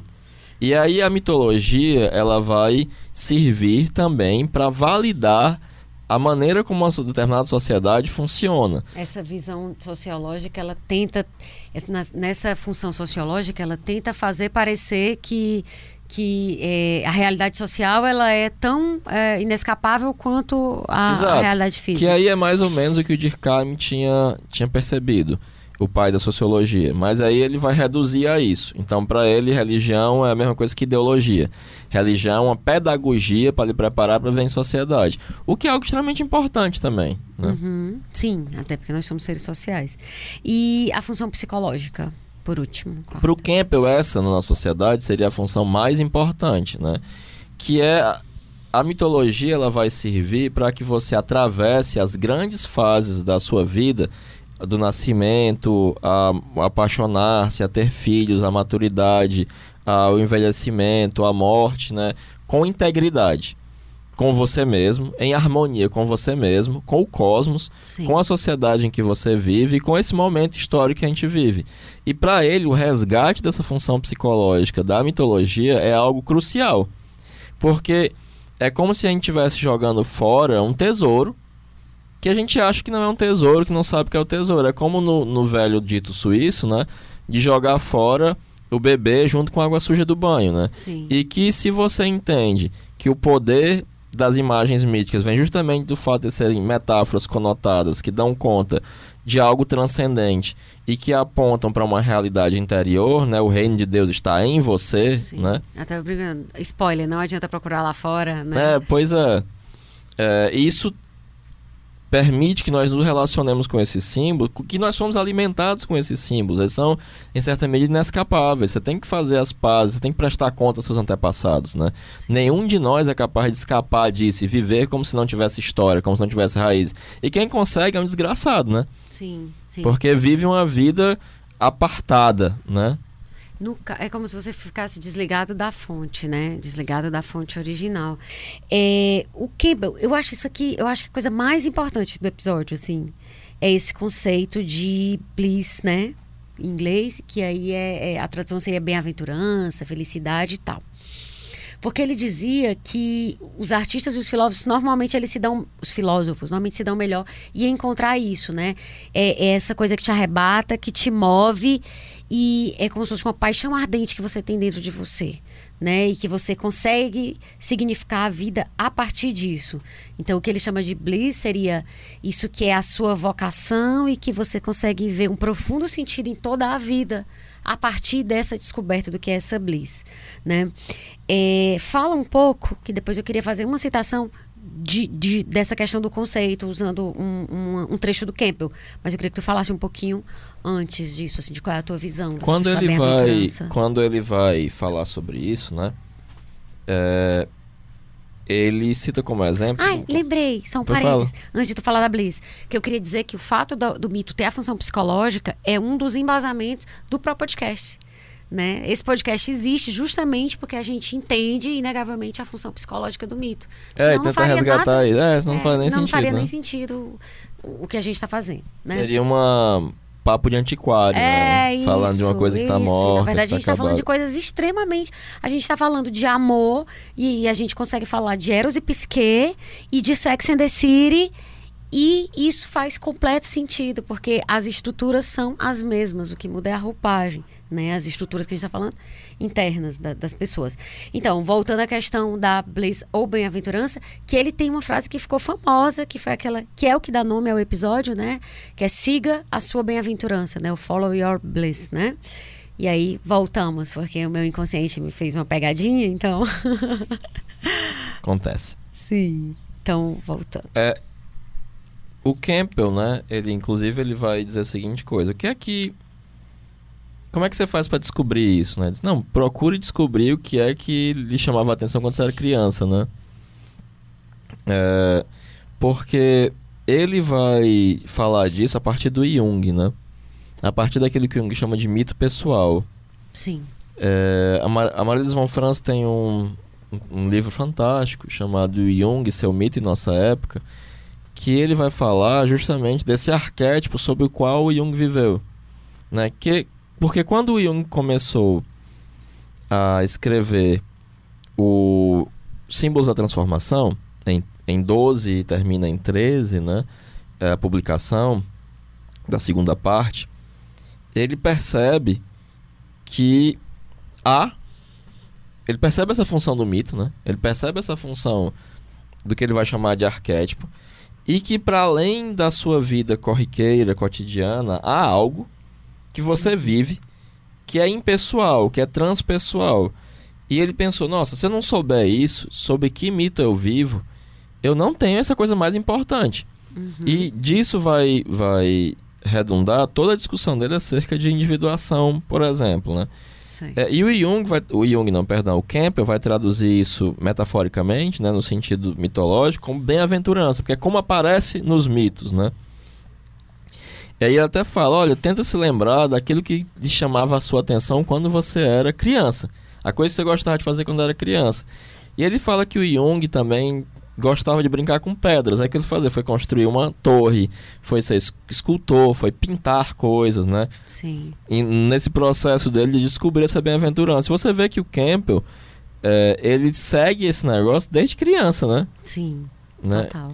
É, por Essa exemplo, paixão dele pela mitologia exato, é. indígena, é. né? A leitura do Monteiro Lobato para mim moldou todos os interesses da minha vida, porque ali tinha história, ali tinha mitologia, ali tinha contos de fadas, ali tinha é, cultura pop da época, ele falava do Popeye, falava do Tom Mix, falava de um monte de coisa, né? Sim. É, e misturava isso tudo. Até quando eu comecei a ler o New Game, eu fiquei assim com a pulga atrás do orelho. Não, conheço alguém que já faz isso. Sim. Aí depois eu ainda me toquei, vale Monteiro já Lobato. Vi isso em algum lugar. É, né? Era um New Game, a van elétrica, né? Sim. É, e que essa bem-aventurança é justamente aquilo pelo qual você encontra um sentido para sua vida. Sim. Aquilo enfeixa o sentido da, da sua vida. É o que faz você. É, ele, ele falou, ele dá um outro exemplo muito curioso, porque ele estudou lá o Maslow, né? Uhum. E aquela pirâmide de Maslow das necessidades. Que todo mundo que estuda marketing vê aquela pirâmide. É, da psicologia diz, e, aí, marketing. e aí ele para, olhou para aquele negócio. Tem, tem uma coisa errada. Tem uma coisa muito errada aqui. Aí ele disse: Não, cara, quando alguém conta sua bem-aventurança, nada disso mais importa. Uhum. Então o cara que tinha família, ele citou um exemplo né, de um pintor que ficou muito famoso, né? Sim. Mas que o cara tinha família, tinha emprego, tinha um monte de coisa e larga tudo para seguir isso. Eu recentemente é, li um livro da Marlise von Franz chamado Archetypal Dimensions of Psyche, em que ela fala muito é, detidamente sobre o Brother Klaus, né? É, e aí ela fala justamente da, da, da, da, visão que ele tem que em Cristo aparece com a pele de urso ou como um urso. Que ele diz que o santo ele tem algo de divino, mas algo de animal, porque ele precisa ter a frieza do animal de largar a família, largar as responsabilidades dele e ir viver isso. Sim. E que havia algo de tão vivo e verdadeiro nessa retirada do mundo do, do, do irmão Klaus, Ruda Klaus, que ninguém ocupou na época. Uhum. Ao contrário, as pessoas se sentiam inspiradas por isso. E ela fala, inclusive, que ele salvou a Suíça. Porque ele era. É, ele é o santo padroeiro da Suíça, porque houve uma época que houve um conflito entre dois estados suíços, né, dois cantões, e se, se esse conflito tivesse acontecido, a França e outras nações iam invadir, iam intervir, engolir a Suíça e ela ia desaparecer. Entendi. E aí apelaram para ele, ele escreveu uma carta para um, escreveu uma carta para outro, mandou eles fazerem as pazes e eles fizeram. Entendi. Né? E é, justamente por ele ser alguém que alcançou esse algo, né? Essa Uhum. coisa da dessa bem-aventurança que está para além de todas as bobagenzinhas que o Maslow colocou lá naquela pirâmide dele. Sim. Porque quando você encontra isso, nada disso faz mais Que é a sentido. pirâmide do Maslow, pra, pra- do Maslow, para quem não conhece, ele tem lá necessidades mais básicas na base, né? Até as, a, desde o mais básico até o espiritual, que é- seria a ponta da pirâmide, né? E, e o que o Campbell fala é que mesmo quando você não tem o que é dito básico, mas que você encontrou essa, isso que ele chama de bliss, né? Que é esse sentido pelo qual vale a pena você viver, o resto tem menos importância, né? Isso Ou nenhuma que ele está importância. dizendo, né? E aí, no caso, é, essa coisa do, do, do Maslow, engraçado, hoje eu tô me sentindo com 80 anos. Porque eu tô falando as coisas e eu vou me esquecendo. Tô, tipo assim, muito, muito, muito louca. Não sei Eu tô super eu cansado hoje. Se bem que assim, tipo, eu tomei uma anestesia antes de vir pra cá. Foi? Foi, porque eu fui fazer um negócio no dente. Será que é por isso que eu tô meio lesada? É, pode ser. Dente tô dente é perigoso, dente é um perigo. tô, me- é, tô mega lesada, assim, tipo, meu Deus do céu, eu tô assim, me, tipo, odiando. Mas o que eu ia falar era a questão da, da, da infância. Porque quando ele diz, né, tente lembrar o que você gostava de fazer quando era criança, a gente pode pensar nesse exercício, Heráclito, de pensar no que a gente gostava quando a gente era criança. Um, porque a criança não tem essa racionalização que o adulto vem ter depois.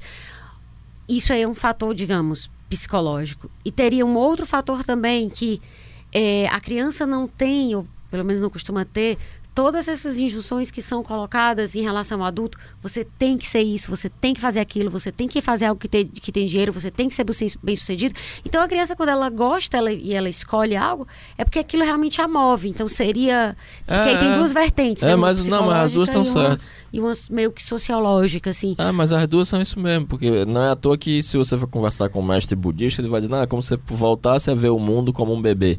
É como se você voltasse a enxergar o mundo como uma criança. que o né? cristianismo ele fala, né? Também na Bíblia fala disso de você ter ser puro, ou ver como como uma criança, não é? É. Não tem essa parada de que de que talvez seja Das esses crianças olhos, é o reino né? dos céus, né? Isso, esses olhos assim. Porque eu fiquei falando essa questão do ponto de vista sociológico, pensei, ah, lá vem a gente dizer que a culpa é do capitalismo. Mas mesmo quando não tinha capitalismo, você já tem determinadas.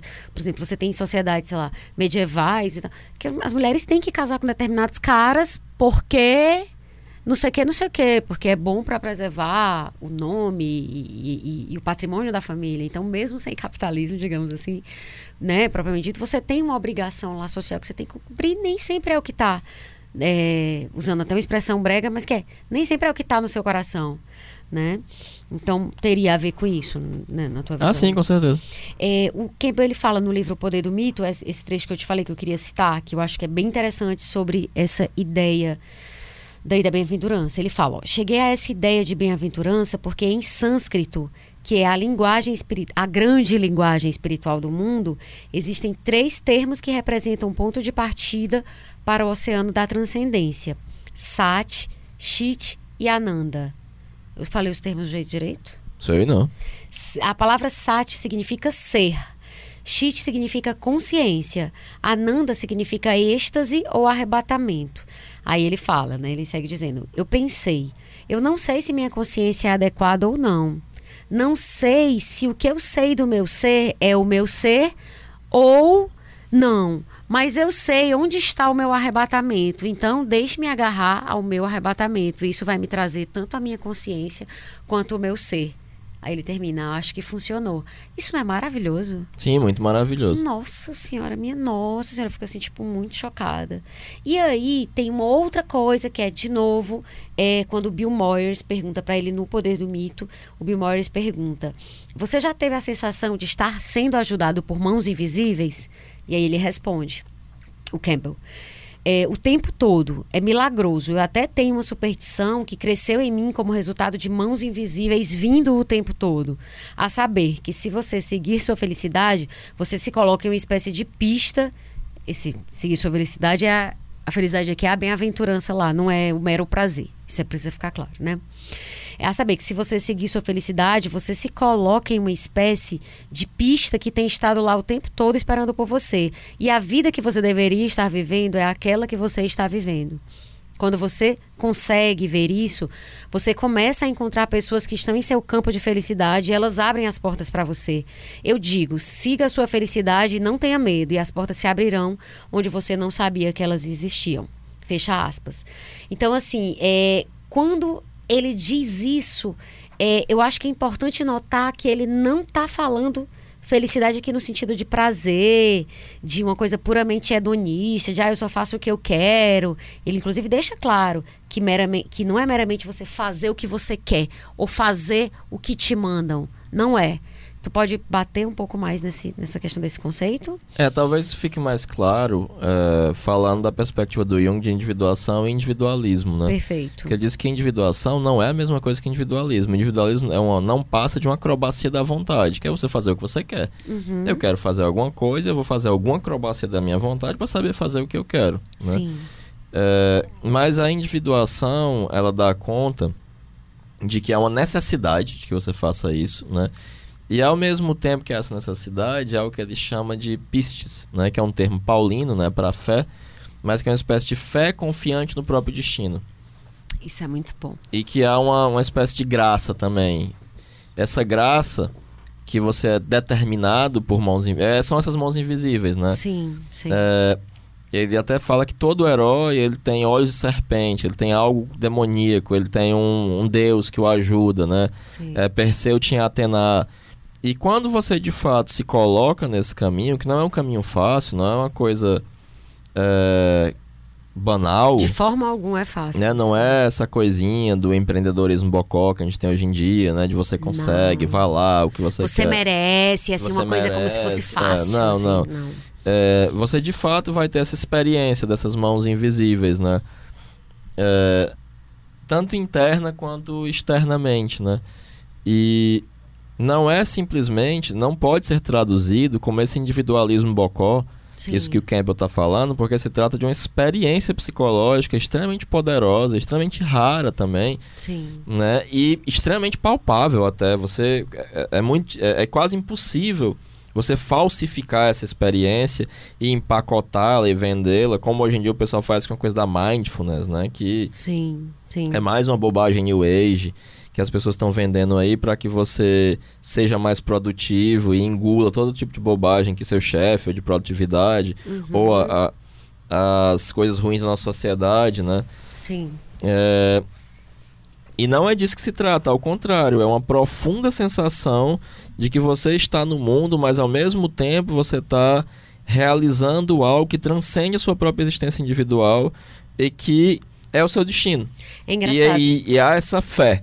Tu tem essa dificuldade, tem a sensação de que é difícil eu traduzir isso em palavras. É muito difícil. É disso que é, e porque isso é, é algo de inefável, Sim, né? eu tenho exatamente a mesma sensação. Eu entendo exatamente o que você está falando, porque eu, em alguma medida eu consigo experimentar isso, essa questão dessa bem-aventurança. Não estou dizendo que eu sou bem-aventurada, mas eu estou querendo dizer que eu tenho algum tipo de experiência com o quão isso é raro, o quanto quão isso é verdade, ao mesmo tempo, o quanto isso é difícil.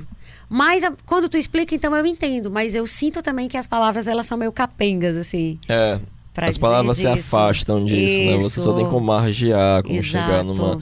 É por isso que eu tenho como falar, pronto, eu vou fazer que nem o Campbell. Sim. Ele, pra explicar esse negócio, né? Hã. Ele usa Pronto, uma... é muito cearense, né? Pronto. É. É, ele usa uma, uma parábola é, yogi, né? Sim. É, que diz que uma tigresa ela estava grávida e só que ela estava faminta. E ela tentou capturar um rebanho de ovelhas, mas ao saltar, ela morreu e ao mesmo tempo deu à luz ao tigre. E ele nasce em meio a ovelhas. Uhum. E ele cresce no meio dessas ovelhas achando que é uma ovelha. E ele, obviamente, vai ser um tigre muito lamentável e esquálido, né? Que cresceu comendo capim e é, balindo. Sim. Só que aí, um belo dia, um tigre de verdade aparece. E as ovelhas fogem. Mas o tigre, mesmo pensando que é uma ovelha, não foge, porque afinal ele é um tigre. Sim. E aí o, o tigre olha pra ele e diz assim: Vem cá, o que tu vai no meio dessas ovelhas aí? Ele diz: Não, eu sou uma ovelha. Não, não, você é um tigre, vem cá. E aí ele leva ele até uma fonte e, e mostra: Tá vendo? Você é igual a mim, você é um tigre. E aí pega ele, leva ele até uma um- a caverna dele, pega um pedaço de um bicho morto e enfia na goela dele. E ele se engasga. Sim. Mas aí quando ele sente a comida descer, Hã. ele sente a energia daquilo e finalmente ele consegue dar um urro de tigre. Ele consegue perceber que ele é um tigre. Sim. E ele diz que a- o sentido disso no sânscrito é que o yogi, ele não vai lhe ensinar nada, ele só vai dizer, olha, você é como eu. Porque ele alcançou algo. E essa carne que ele dá pro tigre é o ensinamento. E ele ainda diz, nos Upanishads está dito assim, ao, sempre que você vai ao verdadeiro ensinamento, você primeiro se engasga. É porque é mais ou menos como... Porque rapadura é doce, mas não é mole. Exatamente. é mais ou menos como o Zonza Kenzi, eh, que é um dos poucos yogis que eu tenho muita vontade de conhecer atualmente, do budismo tibetano, que ele diz, olha, um dharma que não vira a sua cabeça de cabeça, a sua vida de cabeça para baixo, é só uma bobagem no New Age, não é o verdadeiro dharma. Como essa tolice de mindfulness que o povo tá virou moda hoje em dia, que é só uma bobajada. É, e ele gostava muito de uma, uma coisa que ele aprendeu com o ser Krishna, Krishnamurti, que ele dizia: não procure a espiritualidade, a não ser que você a procure como um homem que tem o cabelo em chamas procura uma lagoa. né? E essa coisa da bem-aventurança é mais ou menos como isso, né? Sim. Pô, isso é o melhor que eu consigo explicar. assim, não, mas é consigo explicar ótimo. que isso, Não, não, eu, eu E aliás, eu só perfeito. expliquei, eu não expliquei nada, eu usei os mesmos É. exemplos que o Campbell usa. Na verdade, é bem aquilo, é, é, é o poder do mito aqui. Tipo, você não tá fazendo uma explicação intelectual. Isso, isso você, você contou uma história e eu consigo entender a história. Por mais que intelectualmente eu não saia daqui dizendo qual é o conceito de mito, entende, né, o que eu tô falando? Mas eu, eu escuto a história e o sentido ele passa ali, de uma forma telegráfica. É, sim, sim. Né? E uma coisa, pra, é, pra fechar, eu queria falar da Terra Arrasada, mas antes, é, até tu tangenciou aí o assunto e eu não queria deixar de falar, porque eu acho bem, bem, bem a ver com esse tema, que é a questão do propósito, porque assim, hoje tem uma palavra que está muito na moda que é propósito. Né? E as pessoas pegaram ranço porque tá na modinha e lá lá. Porque as coisas quando estão na modinha, me- meio mundo fica amando e outra metade odeia, justamente porque tem aquela metade que ama, né? Então, assim, muita gente pegou abuso.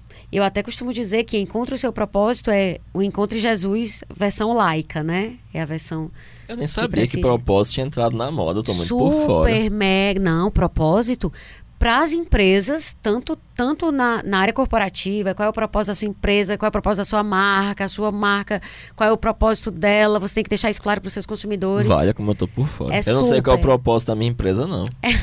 É pensar. super, mas é super. Tanto é, no nível Gente, tô por fora. corporativo quanto no nível pessoal, né? Então, assim, até porque todo mundo é empreendedor de si mesmo hoje em dia. Então, é, tem essa coisa do propósito, é uma tecla. Você não é uma pessoa, você é uma empresa. É, você é SA e tal. Então, assim, essa coisa do propósito, ela, ela inclusive está muito dentro dos discursos dos coaches. Então, assim, se você conversa com o coach, você não vai passar sem a palavra propósito surgir algumas vezes. Então, assim, Nem que seja pra dizer a propósito. é. Boa. Mas o que eu quero te perguntar é: se eu encontrei o meu propósito, ou encontro o seu pro- propósito, é um. Encontrei Jesus que prescinde de, de um Deus, né? De uma figura religiosa. de, o que eu sinto é que o propósito que está aí sendo trabalhado em escala industrial é, é tá ligado à ideia da bem-aventurança do Campbell. É, como é que tu vê isso? Assim, tu não sabia dessa modinha, etc. Não, eu não vejo, agora... porque eu não sabia dessa história. então eu não sei se tem a ver. Mas assim, quando você fala, encontra o propósito, encontra o que, que você nasceu para fazer e etc., seria uma, uma versão, digamos assim, edulcorada da coisa? Do que é edulcorada? Colorida dessa. dessa dessa visão da, da bem-aventurança? Talvez, Paty, porque o camp é muito popular, né? Mas. É, não sei, porque se fosse. Se, se as pessoas achassem que iam conseguir que as pessoas fossem bem-aventuradas de verdade, a metade deixava a empresa, né? porque iam realmente se dedicar, é... iam correr atrás daquilo que realmente faz seu coração pulsar mais é, forte. Na verdade, essa coisa da, do, do encontro de propósito serve muito para as marcas, você diz, ah, qual é o propósito da sua empresa, etc, etc, etc. E também para o profissional. Normalmente pessoas que que podem estar ligadas a uma empresa ou não, mas a pessoa quando vai procurar um serviço de coach, né, você sabe qual é o seu propósito, etc. A sensação que eu tenho é que isso é uma forma uma vulgata da bem-aventurança é, do campo. É, a sensação que eu tenho. É capaz de ser, mas até porque eu não sei se está tão claro que que nunca é tão fácil, apesar de que é, dentro dessa coisa da cultura, cultura empreendedora tem muito essa coisa de que ah, vai ser difícil. Tem, tem um lado da, da história que vende que vai ser difícil. Entende o que eu estou falando? Eu não estou querendo dizer que sempre se vende como não, fácil. Não, entendo, entendo. Mas eu acho que tem uma correlação aí. Mas eu realmente não sei, porque eu não sabia que propósito estava na moda, né? Eu não fazia nem ideia. Mas tu já ouviu a palavra em outros, mesmo sem saber que estava na moda, mas tu já ouviu essa palavra dentro desse contexto de não, do nunca que faz ouvido, o seu coração eu vibrar? eu realmente tô por fora. Sério? Sério, por fora Gente, assim, total. Eu tô muito passada. Eu, e tu é uma pessoa que vai ganhar um prêmio. Porque tu passou aqui, Brasil 2019, sem ter escutado a palavra. É, não vou ganhar mais. Não vou ganhar mais. Olha, você estragou tudo, Paty. Agora eu não vou ganhar mais o meu prêmio. Então. Eu tava e... conseguindo. Já tava quase. E aí eu queria fazer um link, Heráclito, com a questão da terra arrasada. Que é outra, outra ideia. Que é o Wasteland, do T.S. Eliot. Que o, o Campbell trabalha essa ideia, né? Até vinculando com, com a ideia de, de bem-aventurança. É como se fosse o oposto, né? É tipo é a mesma é. coisa, só que é ao contrário. Então. É uma terra onde as pessoas vivem uma vida inautêntica, né? Uhum. É onde você vive a partir dos outros, não a partir de você mesmo, né? Sim. Tem até um texto no teu blog, e aí eu vou citar de novo, porque tem umas citações que eu acho que é melhor do que você tentar inventar. É, que tu fala num texto do teu blog. A terra devastada é o oposto da bem-aventurança, que Campbell define como aquela sensação profunda de estar presente, de fazer o que você deve decididamente fazer para ser você mesmo. Ou seja, isso é a bem-aventurança. Seguir a sua bem-aventurança consiste em viver a partir do seu próprio centro, o ponto imóvel, mas para tanto é preciso matar o dragão. Nesse dragão há muitas escamas e em cada uma delas está escrito: Tu deves. É a metáfora que o Nietzsche usa, né? Pronto, esse é o significado mais elevado da jornada do herói. Seguir o que lhe é sublime e viver a aventura individual. Fecha aspas. Então a terra arrasada seria você viver a vida. É você ter o emprego que seu pai quis que você tivesse a aparência que a sua mãe acha melhor você ter, o namorado que a família vai achar bom. Sim. É, é viver a partir dos outros, não a partir. Não é nem a parte. Ó, veja que. É, o que eu falei aí, né? Sim, isso tudo que tu falou. Isso tudo que eu falei. é, não é a partir de você, mas é a partir do seu próprio centro. Sim. Porque se fosse assim, eu poderia. O coach funcionava. Uhum. Se fosse assim, de fato, você achava o propósito. É só você querer ter um propósito, e o propósito que você quer agora é o propósito. Mas não é. Não é. Porque não é simplesmente essa acrobacia da vontade. Porque não somos demônios que sangram vontade. A gente não é só vontade, a gente é mais outra coisa. E quando a gente vive uma vida a partir desse centro, que o Jung chamaria de si mesmo, né? Que é o é... self, o si mesmo, que a gente já falou no episódio Exatamente. anterior. E aí é uma vida com propósito. Mas aí é uma vida que. Porque assim. O que é que faz com que você não caia na massificação? Sem esse centro, sem esse dado interior, é, você vai ser só massif... É impossível resistir à pressão da massificação. Sim. Total. A ser o que todo mundo é, o que todo mundo quer que você que, quer que você seja, ou o que todo mundo acha que é adequado ser. Sim. Né? É, sem esse contrapeso desse centro, isso é impossível. E a, e a, a terra arrasada é justamente quando você vive você é homem-máquina, como ele, ele usava como exemplo fundamental de terra arrasada o Vader. Sim, Darth O Vader. Vader é só um homem-máquina, ele não é mais uma pessoa, ele é uma máquina, ele é uma engrenagem do sistema. Ele não existe mais como indivíduo, não há nada debaixo da máscara do Vader. Só um ser humano estranho e que não consegue se desenvolver, que não vive sem aquela máscara, né? Uhum. O homem-máquina é justamente o resultado da Terra devastada. É esse alguém que não vive a partir de si mesmo, não vive a partir de seu próprio centro, mas vive a partir da- das determinações de outrem. É só você se perguntar, mas o que é que vai me fazer me levantar contra todo mundo? Uhum. Não é você, não é a sua vontade. Nenhum coach pode lhe vender isso, né? Ou seja lá quem, porque alguns terapeutas também são ruins, né? É, mas é a possibilidade de viver a partir desse centro Sim. que não é você. Né? Ele usa até a, a imagem do Buda, né? Que quando ele vai se sentar sob a árvore Bodhi, quando ele senta no lugar errado, um lado do mundo inteiro se levanta. O outro lado, até quando ele senta no centro, ele percebe que o mundo inteiro está em equilíbrio. Porque quando você acha esse centro, a metáfora que está aí do Buda sentando nos locais errados e o mundo se mexendo, Sim. é que é, é exatamente o que o Jung falava no símbolo da transformação, que importam menos os objetos e mais a forma de apetecer. Sem um equilíbrio interno, nunca se alcança o equilíbrio. O mundo lá externo. fora nunca vai estar nunca vai estar fazendo sentido, nunca vai estar Pronto, no exatamente. lugar. Você não tem um propósito. Sim, entendi. No bom sentido. Né?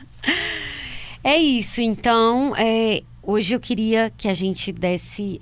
Eu queria que tu falasse as dicas de livros, porque é, teve até alguém que pediu, acho que foi a Solange Macedo, que pediu pra gente dar mais dicas de livros, né? E aí a gente Livros, livros, livros. De, só de uma ou duas. Então, vou te pedir pra tu ler aqui, porque eu já falei tanto hoje. As Ah, tuas quatro sugestões. A Paty tá com problema no dente, gente. Tenham piedade aí. Aí, Minha vida tem problema de dente, gente. É horrível. Também. São os quatro É. livros, não, são, não é só um, nem dois. Esse livro eu acho muito bacana, fora que ele é muito bonito, que é A Jornada do Herói, do Joseph Campbell, Vida e Obra, que é organizado por Phil Cosinot, da editora Ágora. Que esse é uma coisa biográfica, né? É, mas não é só biográfico. Sim. Porque ele também tem várias transcrições de conferências, palestras, né? E ele é fantástico. Hum, Por Eu isso gosto- não é vida e obra, né? Porque Isso, é a vida e a obra. O Poder do Mito, né? Que é talvez o- a coisa mais famosa do Campbell, que tem tanto o vídeo, né? Sim. Quanto o livro. Também é um livro grande, muito bonito, né? Por sinal, agora que eu tô me lembrando, não sei cadê o meu. É, o outro é o meu livro favorito do Campbell, que é Reflexões sobre a Arte Viver, que é a transcrição de vários é, encontros que ele fez, grupos que ele montou e palestras, né? Que eu acho sensacional. E um dos livros dele também que eu gosto muito, que chama Para Viver os Mitos, né? É, é excelente. Eu realmente é, sugiro que quem puder, quem tiver interesse, quem achar Alguns até dá pra baixar. É, Na internet, dá pra baixar. É, alguns tem como e-book É. também, né? Os Tem PDFs que você consegue, free e tal. Alguns não, você vai ter que comprar mesmo. Eu já ia dando outra dica aqui, mas eu lembrei que é do programa seguinte. É, é, tipo assim, quem ouviu até aqui deve estar estranhando a gente não falar muito da jornada do herói, mas é porque, como eu falei, vai ter um episódio específico sobre isso, né?